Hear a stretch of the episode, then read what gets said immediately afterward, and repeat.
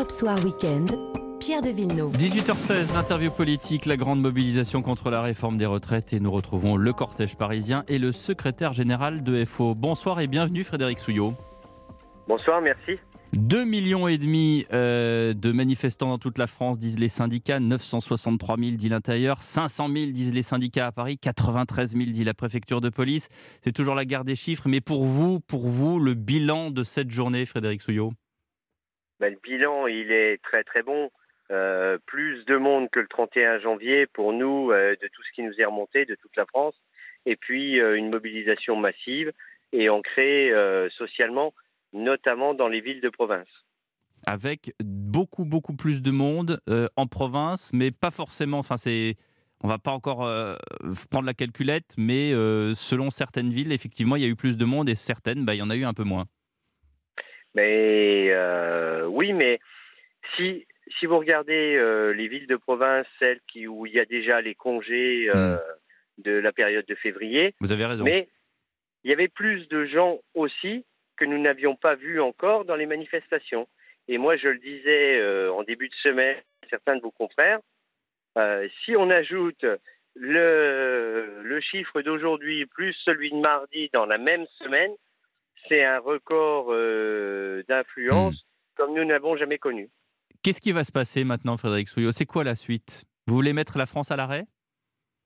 Ben, la suite, euh, c'est ce que j'ai dit euh, tout à l'heure en lisant le communiqué intersyndical. Si le gouvernement ne nous entend pas, mhm. ben, nous mettrons la France à l'arrêt le 7 février. La France à l'arrêt, ça veut dire quoi exactement? La France à l'arrêt. Ça veut dire qu'on va demander à tous les secteurs d'arrêter de travailler. Et tous les secteurs, c'est quoi précisément? Eh bien, l'industrie, les services, le public, le privé, les transports collectifs, qu'ils soient publics ou privés. Et puis, euh, il y a aussi tout un tas d'entreprises, des TPE, PME, notamment des artisans, mhm. qui viennent avec nous, avec leurs salariés dans les manifestations, en disant que reculer l'âge de départ, parce que pour eux aussi, c'est un recul de l'âge de départ, ça n'est pas possible. Quand vous dites que vous voulez que le gouvernement vous entende, c'est l'âge de départ ou la réforme des retraites dans son ensemble? Ben, Écoutez, aujourd'hui, nous l'avons écrit neuf fois.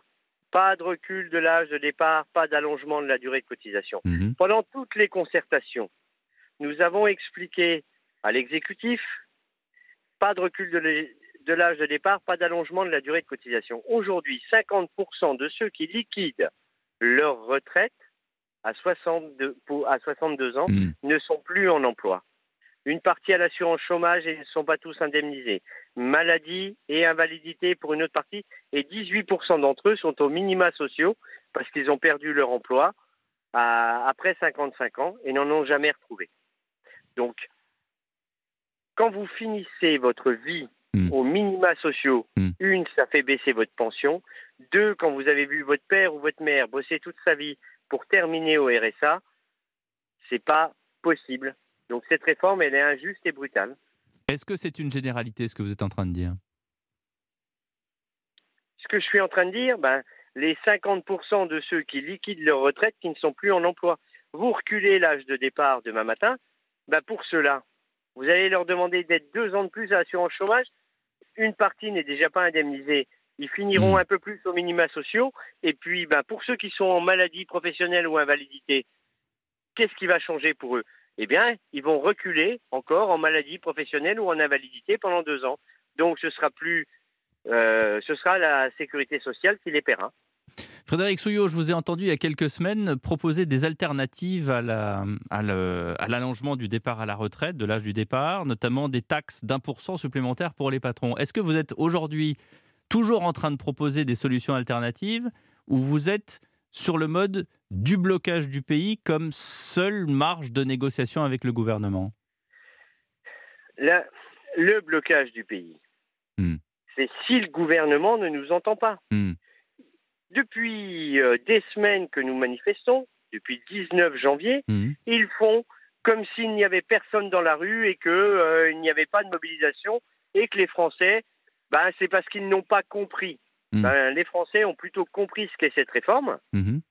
Et pour eux, ben, c'est un recul de l'âge de départ. Donc, quand, donc, quand Elisabeth Borne se rend dans euh, certains, certaines villes, certains villages pour expliquer sa réforme, vous pensez que ça ne sert à rien? Vous pensez que c'est une opération de communication? Comment est-ce que vous voyez cette démarche? Ben, C'est juste une opération de communication pour tenter d'expliquer cette réforme. Quand elle dit il faut que tout le monde travaille un peu plus longtemps.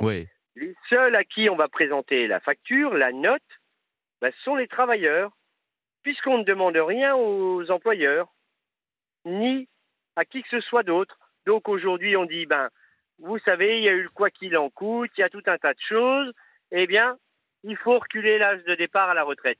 Mais c'est seulement les travailleurs à qui on présente la facture, à personne d'autre. Les employeurs, il y a aussi, et vous l'avez vous-même mentionné, il y a les patrons de TPE, les patrons de, PME qui euh, ont des charges patronales. Si vous rajoutez des charges patronales, ça va faire beaucoup pour eux, alors qu'ils ont l'inflation, ils ont connu, et vous l'avez dit, euh, le Covid, et donc une partie du quoi qu'il en coûte. Ils ont dû se battre parfois pour réclamer des sommes. C'est c'est pas que les grandes entreprises, euh, Frédéric Souillot.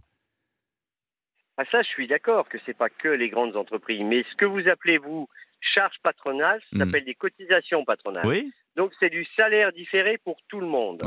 Aujourd'hui, si on augmente le taux d'emploi hmm. des 55-64 ans, oui. c'est la norme OCDE de 10 points, c'est 50 milliards dans les caisses en 2032. Donc il n'y a pas de problème de financement. Et là, il n'y a pas de hausse de, de cotisation ou quoi que ce soit on maintient dans l'emploi les 55-64 ans et on prend la réforme en la prenant par l'emploi tout au long de la vie et on parle de prévention plutôt que de réparation pour ceux qui arrivent complètement cassés à la retraite. Euh, Frédéric Sou, il semblerait qu'il y ait deux débats. Il y a le débat au Parlement et celui dans la rue. Le Parlement qui a exclu pour deux semaines un député NUPES qui posait avec un ballon à l'effigie de la tête coupée d'Emmanuel Macron et d'Olivier Dussopt, Thomas Porte. Il trouve cette, cette exclusion injustifiée et disproportionnée. Et vous? Alors moi, je ne fais pas de politique, je fais juste de la politique syndicale. Maintenant, ce qui se passe au Parlement, oui. bah, ça grandit pas la République et ça nourrit pas la cohésion sociale de notre République. Mais, mais euh, il y a un débat au Parlement. Est-ce que il a encore son sens avec ce qui se passe au Parlement? C'est ça ma question.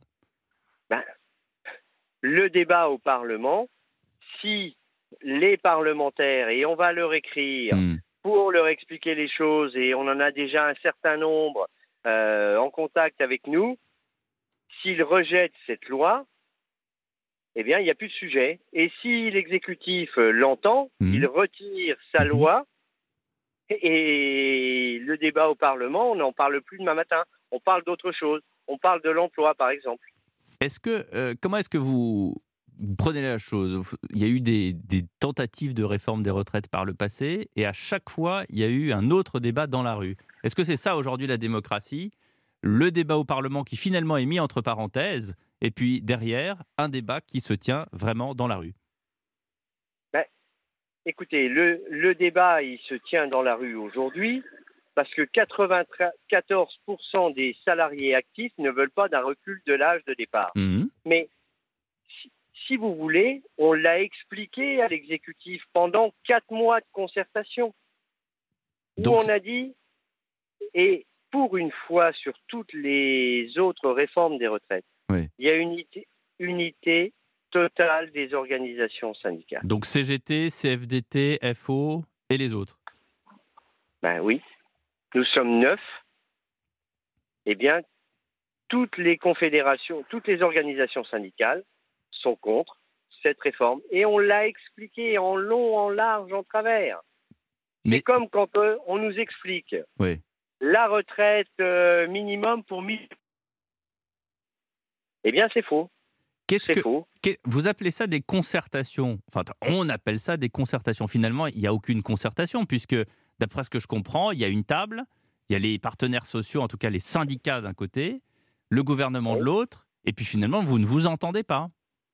Mais alors, ce qu'il ne faut pas confondre, c'est hmm. concertation et négociation. Hmm. Concertation, c'est l'article 1 du Code du travail, c'est la loi Larcher, hmm. qui dit que quand il y a un changement de modèle social, il doit y avoir discussion, information, concertation et négociation. on a eu concertation, mhm. négociation, il n'y a pas eu.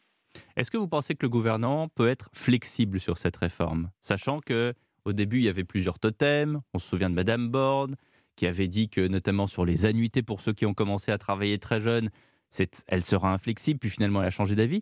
Jusqu'où vous pensez qu'il y a une flexibilité au sein du gouvernement? Bah, le, le gouvernement doit retirer son projet de réforme. Pas de recul de l'âge de départ, pas d'allongement de la durée de cotisation.